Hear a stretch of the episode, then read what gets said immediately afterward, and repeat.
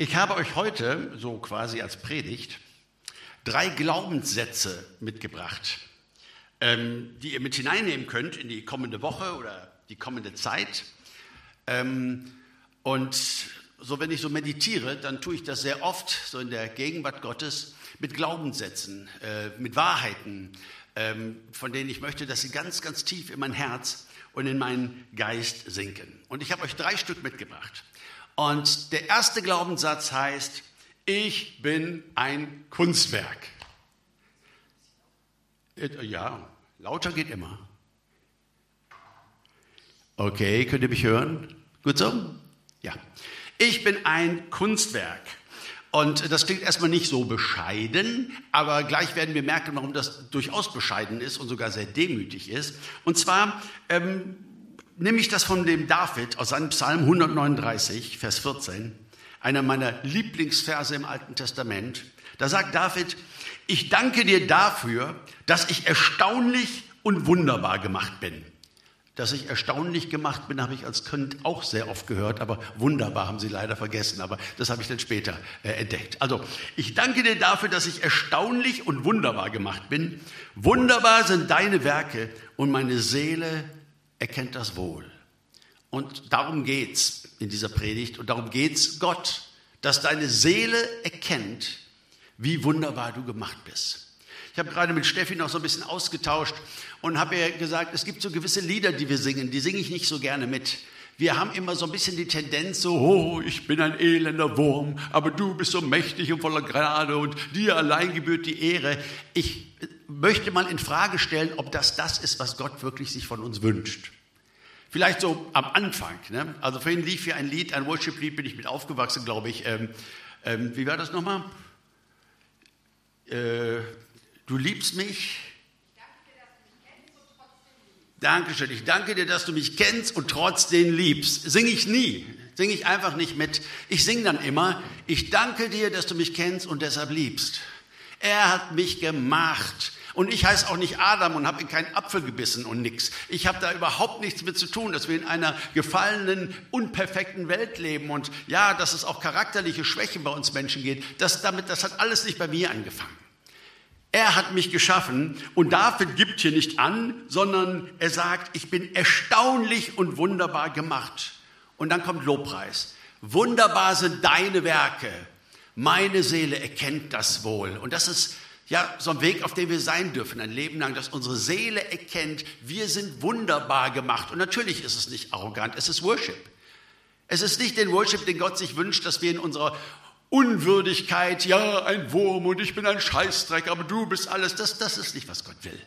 Sondern er will, dass du verstehst, wie sehr du geliebt bist und wie wunderbar du gemacht bist. Gott ist nämlich ein genialer, kreativer und vollkommener Künstler und unfassbar vielseitig in seiner Schöpfung. Wenn du so die Erde betrachtest, ob du äh, in Australien bist oder ob du vielleicht gerne tauchst und irgendeinen Riff siehst unter Wasser, wenn ich an das All denke, wenn ich an die vielen, vielen Tiere und, und Lebenssorten denke auf diesem Planet, wow, was ist das für ein Kunstwerk? Und gerade dieses Jahr, ich weiß auch nicht, warum mich das so berührt hat, habe ich, ich bin, verbringe ein bisschen meine Freizeit in Holland, habe da einen Wohnwagen stehen und gucke mir den Himmel an, diese Wolkenformationen. Jeden Tag malt Gott das mehrfach neu. Äh, da gibt es so wunderschöne Bilder. Er ist so kreativ und er hat uns gemacht. Jetzt ist es ja so, wir sind Kunstwerke,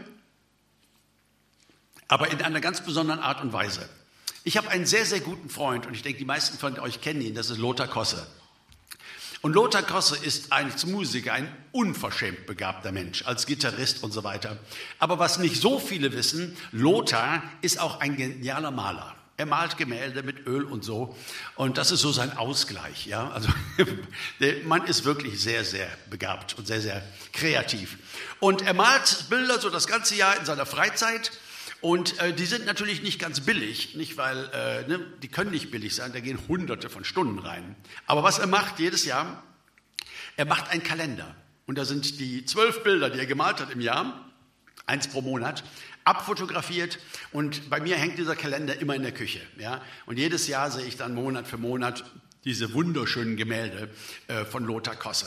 Aber ich bin heute hier, um dir zu sagen, du bist nicht ein Blatt in diesem Kalender gedruckt und 100 Leute haben das an der Wand hängen. Du Baby, du bist ein Original. Du bist ein Original, du bist das, was mit Öl gemalt ist. Keiner war je so wie du. Keiner wird je so wie du sein, mit deinen Gaben und so alles zusammengenommen. Ähm, du bist ein Kunstwerk geschaffen vom genialsten Künstler des ganzen Universums. Jetzt gibt es ja eine interessante Frage, finde ich immer. Wer bestimmt eigentlich den Preis von Kunstwerken? Habt ihr da mal drüber nachgedacht? Wer bestimmt das eigentlich?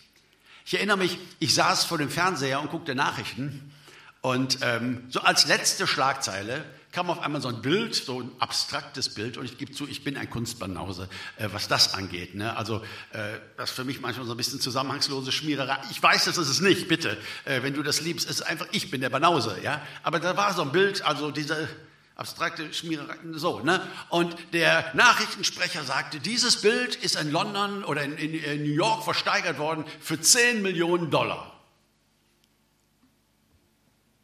Ich gucke nochmal genau hin.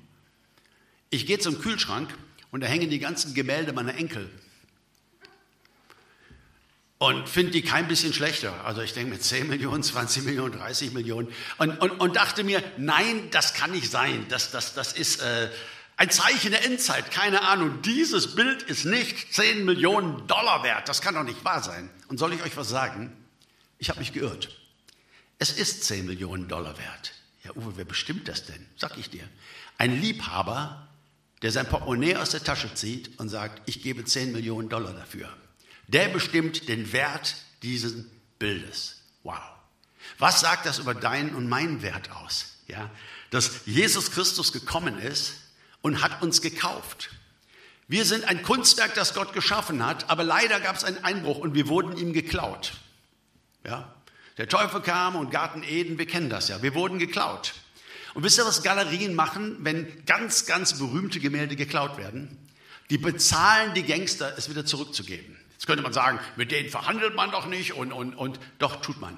Wenn es um ein gewisses Gemälde geht, aus dem Mittelalter, keine Ahnung, äh, äh, 10 Millionen Euro wert, die kaufen es zurück, die fassen richtig Geld an. Und dann fassen sie nochmal Geld an, um es zu restaurieren, weil das sind keine Kunstliebhaber, diese Diebe. Die haben es wahrscheinlich in einem feuchten Keller aufbewahrt.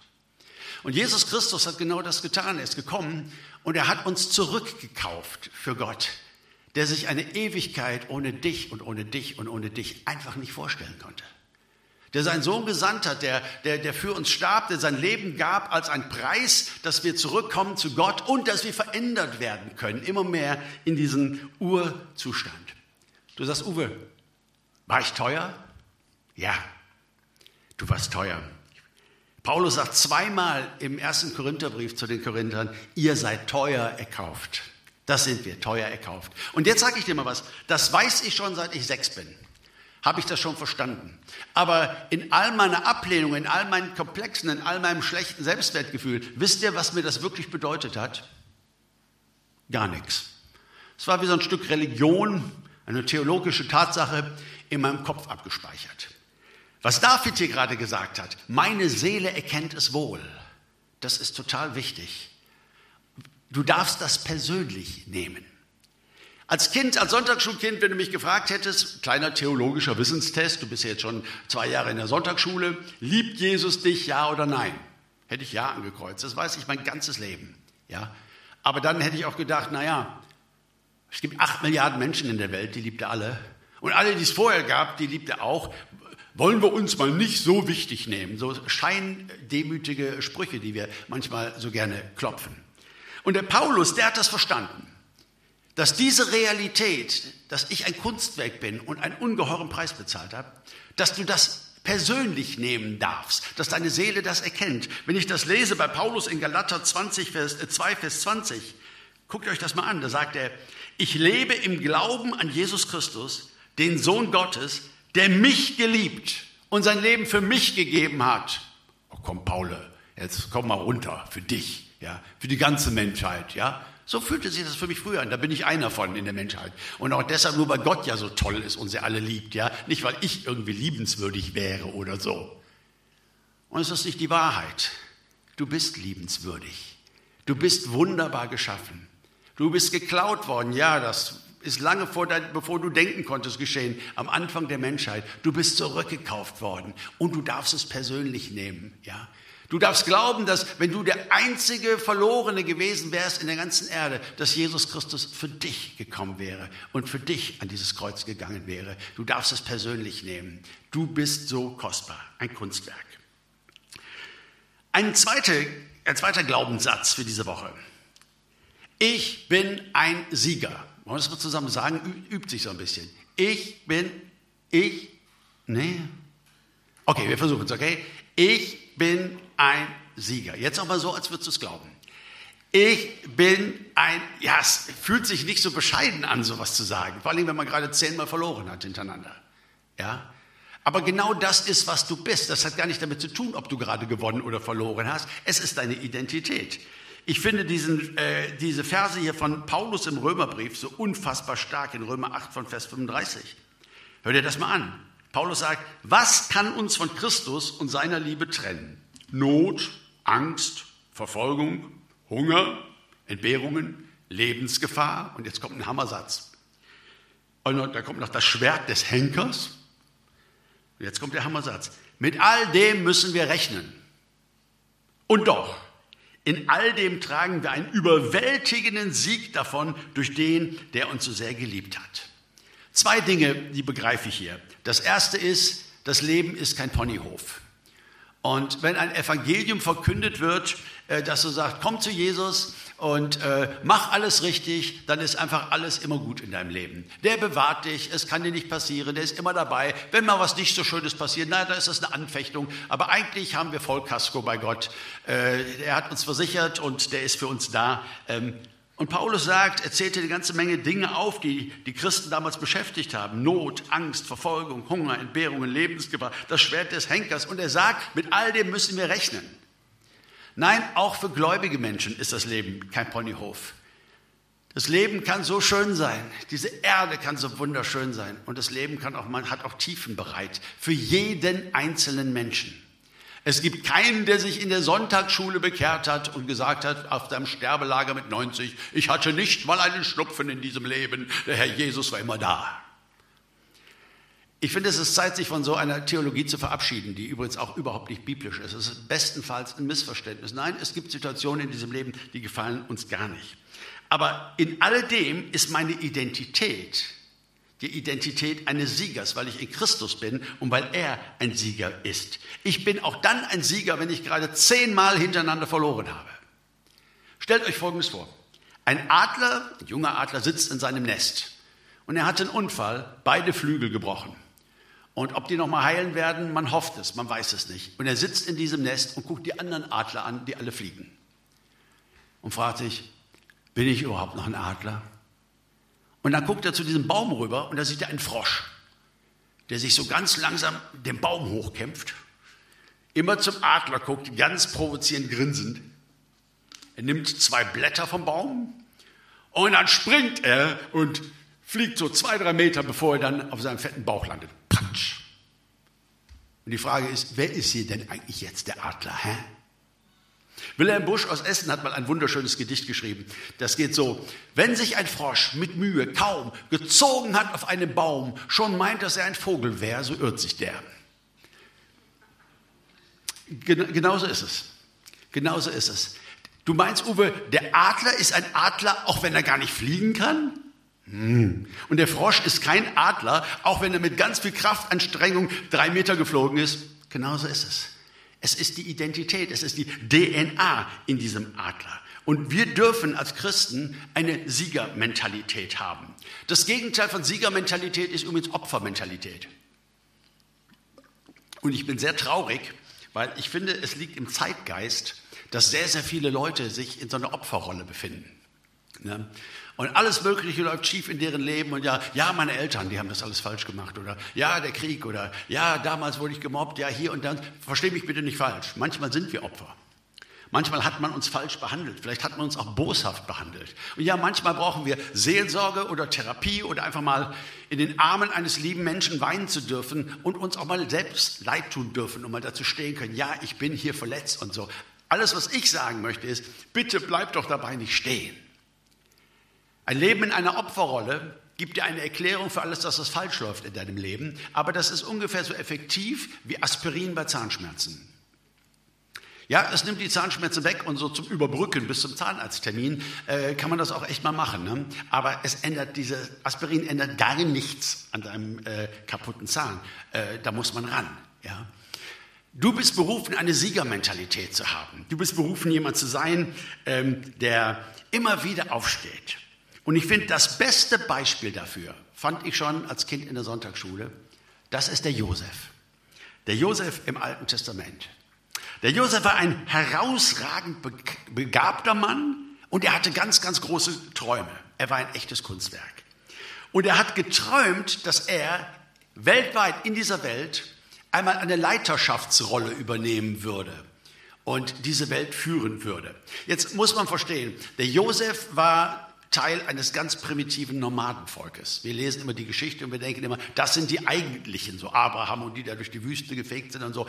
Ja, aus geistlicher Sicht schon, aber menschheitsgeschichtlich war das ein ganz, ganz primitiver Nomadenstamm. Zivilisation war in Ägypten, Bildung war in Ägypten, Sport und Kultur und ja, Reichtum und äh, war in Ägypten. Und dass ein Junge aus der Wüste dort von einem Nomadenvolk einmal eine weltweite Leitungsrolle übernehmen würde, äh, das ist also geradezu lächerlich, äh, so der, der, Gedanke. So als wenn du in den schrecklichsten Slum von Indien oder Nepal gehst und sagst, hier ist ein Kind, das wird mal die EU leiten oder so. Das sind einfach Dinge, die sind ganz, ganz, ganz weit weg von der Realität. Josef hatte eine scheiß Kindheit. Seine Mutter, sein Vater hatte zwei Frauen, war damals okay. Und äh, seine Mutter war die Lieblingsfrau vom Vater. Die war unfassbar verknallt. Für die hat er sieben Jahre geschuftet. Äh, ja, die, die Rahel, die wollte er unbedingt haben. Und dann hat er aber auch noch ihre ältere Schwester gehabt. Die war ihm vom Schwiegervater so aufs Auge gedrückt worden, voll über den Tisch gezogen worden. Und jetzt hat er zwei. Und, äh, aber die Rahel, das war die, die er liebte. Und die Rahel hat ihm zwei Kinder geschenkt. Erst Josef und dann Benjamin. Aber bei der Geburt Benjamins starb die Mutter sehr, sehr früh. Josef wuchs mutterlos auf. Wo wuchs er auf? Bei der verschmähten anderen Frau, also ihrer, seiner Tante quasi, bei der verschmähten anderen Frau des Vaters und deren Söhne, die alle auch verschmäht waren. Und der Jakob, der netter Kerl war, aber nicht besonders helle, ja, der behandelt den Josef vor allem immer noch, dass allen klar ist, das ist mein Lieblingssohn. Den lieb ich mehr als alle anderen und schenkt ihm da so eine coole Jacke. Und äh, glaub mal, da braucht keiner neidisch sein auf Josef. Die Jacke, das war, die Jacke war Kacke. Ja, äh, das war Immer wieder Mobbing, immer wieder fertig gemacht. Ja, dein Vater war ja nicht da die ganze Zeit und Mama war tot und du lebst jetzt hier bei dieser verschmähten Frau, vielleicht etwas verbitterten Frau äh, und mit ihren Söhnen. Ähm, das war alles andere als schön. Irgendwann, als sie ein bisschen älter waren, haben die Brüder ihn gepackt und haben ihn verkauft als Sklave nach Ägypten. Und jetzt kommen wir zu meinem Thema, für das ich jeden Tag für den Rest meines Lebens geben will, nämlich den Kampf gegen Menschenhandel. Josef weiß als Kind, als Sohn, was es bedeutet, in die Sklaverei verkauft worden zu sein, obwohl er eigentlich gar kein Sklave ist. Und er wird verkauft nach Ägypten. Ein Mann namens Potiphar kauft ihn. Potiphar war, Potiphar war ein hohes Tier äh, am Hofe des Königs. Und da wurde er äh, gekauft auf dem Markt von Potiphar und in seinen großen Haushalt gebracht mit vielen Frauen und Angestellten und so, also Riesenbetrieb. Und wisst ihr was? Wenn ich Josef gewesen wäre, dann hätte ich vielleicht gesagt, ich mache hier gar nichts. Oder ich will ja auch nicht ausgepeitscht werden, ich mache hier Dienst nach Vorschrift. Ja? Gerade so eben. Ja? Aber ich warte, dass mein Vater mich findet und mich herausholt. Ich bin nämlich gar kein Sklave. Das ist ein Riesenmissverständnis. Ich bin nämlich ein freier Mann und meine bösen Brüder. Und Josef dient mit seinen Gaben. Und der war so begabt. Und er arbeitet sich hoch. Und der, Pfarrer, der, der, der Potiphar ist so beeindruckt, und macht ihn quasi zum Chef über den gesamten Haushalt. Nur Potiphar war noch über ihm. So diese Gaben. Er war zweiter Mann in diesem Haushalt. Was passiert? Er wird wieder gemobbt. Er wird wieder gemobbt. Diesmal ist es die Frau von Potiphar, die Blödsinn über ihn erzählt. Und Potiphar glaubt das aber und er fliegt ins Gefängnis. Und spätestens da im Gefängnis, wenn ich als Gefängnisseelsorger da lang gehe in die Zelle und so, dann erwarte ich doch einen ziemlich verbitterten Menschen. Der sagt, ich hatte große Träume und ich hatte große Begabungen, aber meine bösen Brüder, die haben mein Leben ruiniert. Und dann im Hause Potiphas, ich habe alles für den Mann gegeben, als Sklave, wer macht denn sowas? Ich habe seinen gesamten Laden da in Schuss gebracht und dann glaubt er seiner Frau und schmeißt mich jetzt hier ins Gefängnis. Ich bleib jetzt einfach hier. Ich mache jetzt gar nichts mehr. Hätte ich verstanden, oder? Tut er nicht. Er fängt an dem Gefängnis zu arbeiten und mitzuarbeiten. Und das, was bis heute unvorstellbar klingt, er wird quasi stellvertretender Gefängnisdirektor als Insasse. Das sagt uns die Bibel. Der zweite Mann im Knast, der Oberknacki, also über ihm nur noch der Gefängniswärter. Und wisst ihr was, das meine ich. Josef war ein Sieger, diese Siegermentalität, immer wieder aufzustehen, egal wie sehr es danach aussieht, dass du nicht gewinnen wirst, immer und immer wieder aufzustehen mit Blick auf Gott und auf die Berufung, die er hat für dein Leben.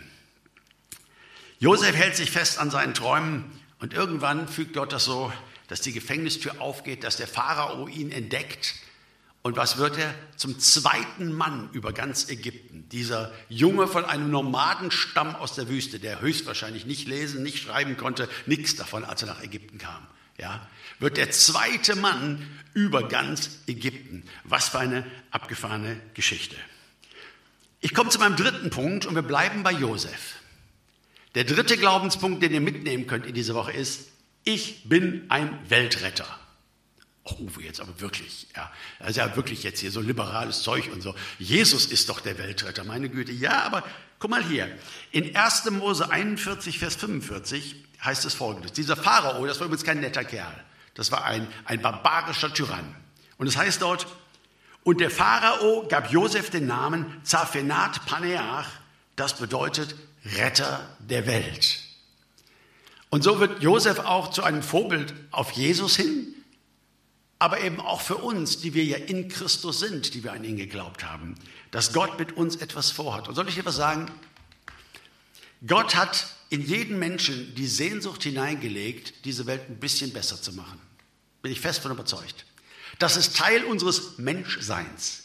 Es ist Teil unserer Identität. Und wenn Leute manchmal in Midlife-Krise und so sich fragen, wer bin ich eigentlich und warum eigentlich und was soll ich eigentlich machen und so, hat das oft ganz viel damit zu tun. Davon bin ich überzeugt. Weißt du noch, als wir Kinder waren? Ich weiß nicht, wer deine Helden waren. Ich mochte Winnetou, mochte jeder Winnetou und so. Aber keinen mochte ich so gerne wie Robin Hood. Der hat die Reichen beklaut und es den Armen geschenkt. Das fand ich super. Hat auch meine politische Haltung von da an immer geprägt bis zum heutigen Tag. Das fand ich einfach bärenstark, ja. In jedem Kind ist es doch da, sich einzusetzen. Vielleicht wolltest du Nelson Mandela sein oder Mahatma Gandhi oder Mutter Teresa oder, oder was weiß ich. Menschen, die diese Welt verändert haben. Ja, okay, die im Großen, aber jeder Mensch hat diese Sehnsucht in sich. Und ja, dann werden wir älter und was kriegen wir dann? Dann kriegen wir Pflichten, Sorgen, tausend To-Dos. Das Haus muss noch umgebaut werden, die Dämmung und wegen dem neuen Heizungsgesetz. Und ach, meine Güte, das Auto muss über den TÜV. Nein, Stätzelein, das war doch gerade über den TÜV. Nein, Tätzelein, das ist zwei Jahre her, das muss schon wieder über den TÜV. Kann doch gar nicht sein. Und außerdem wollten wir im Winter noch einen Führerschein machen für Segelboot, damit wir im Sommer, nächsten Sommer mal ein bisschen segeln können und so weiter. Das ganze Leben voller To-Dos und voller Pflichten. Und wenn wir dann noch Frommis sind, dann müssen wir auch noch in die Kirche. Und wenn wir Oberfrommis sind, dann auch nicht nur sonntags morgens. Und manchmal sind dabei die Träume gestorben, die kein anderer als Gott in dein Herz gelegt hat. Als du schon ein Kind warst, als du gespürt hast, ich bin nicht hier aus Zufall. Da gibt es etwas. Ich möchte diese Welt ein bisschen besser hinterlassen, als ich sie vorgefunden habe. Jesus wurde in die Welt gesandt, um sie zu retten. Das stimmt, das hätten wir nie gekonnt. Er hing am Kreuz, aber er will sie nicht alleine retten. Sie ist ja noch nicht gerettet, sondern mit uns allen gemeinsam. Jesus sagt etwas in Johannes 20, Vers 21, gleich wie mich der Vater gesandt hat, so sende ich euch. Und wisst ihr, ich möchte nicht zu kontrovers werden, aber ich denke manches Mal, das Gleichnis vom barmherzigen Samariter, was wir heute gehört haben, ähm, über diesen Priester. Da war er der Priester, da diente er Gott, da machte er heiligen Rauch. Und Und heiliger Rauch war biblisch, also will ich gar nicht in Frage stellen, ja. Aber welche Priorität hat das eigentlich? Und kann es sein, dass es Gemeinden gibt, die, da kannst du kaum noch atmen vor heiligem Rauch? Und da draußen geht eine Welt vor die Hunde und wir sind nicht da. Ja? Nein, wir diskutieren gerade drei Stunden lang über den Heiligabend-Gottesdienst oder was weiß ich denn. Ja? Äh, und reiben uns alle die Augen, weil so viel Rauch im Raum ist. Ja? Äh, unsere Finanzen, unsere Kraft und so weiter äh, geht oft doch in Dinge, die ja, uns beim Glauben halten sollen, uns zu einer coolen Gemeinde machen sollen oder wie auch immer. Und ich sage auch nicht, dass irgendwas davon falsch ist, außer vielleicht manchmal die Priorität dahinter. Ja? Und so wie der Vater mich gesandt hat, was für eine Ehre, so sende ich euch. Und er sendet uns ja nicht und guckt sich das vom Himmel aus an, sondern er hat ja gesagt, als er uns den großen Auftrag gab, siehe, ich bin bei euch alle Zeit. Das hat er gesagt im Kontext mit, dass wir diese Welt einnehmen sollen. Das hat er gesagt im Kontext davon, dass wir uns zu den Armen stellen sollen, dass wir die Kranken heilen sollen, dass wir forschen sollen, dass wir Krebs besiegen sollen, dass wir den Menschen das Heil in Jesus verkünden sollen, dass wir diese Welt zu einem besseren Ort machen. Das Problem mit Christen ist oft das, dass sie wollen in den Himmel. Aber das ist nicht, worum es geht. Der Himmel will auf die Erde. Das ist, worum es geht. Der Himmel will auf die Erde. Und dieser Sieger, Jesus Christus, der den Tod und den Teufel besiegt hat und auf seinem Thron sitzt, will durch seine Gemeinde, durch seine Kinder in dieser Welt etwas bewirken.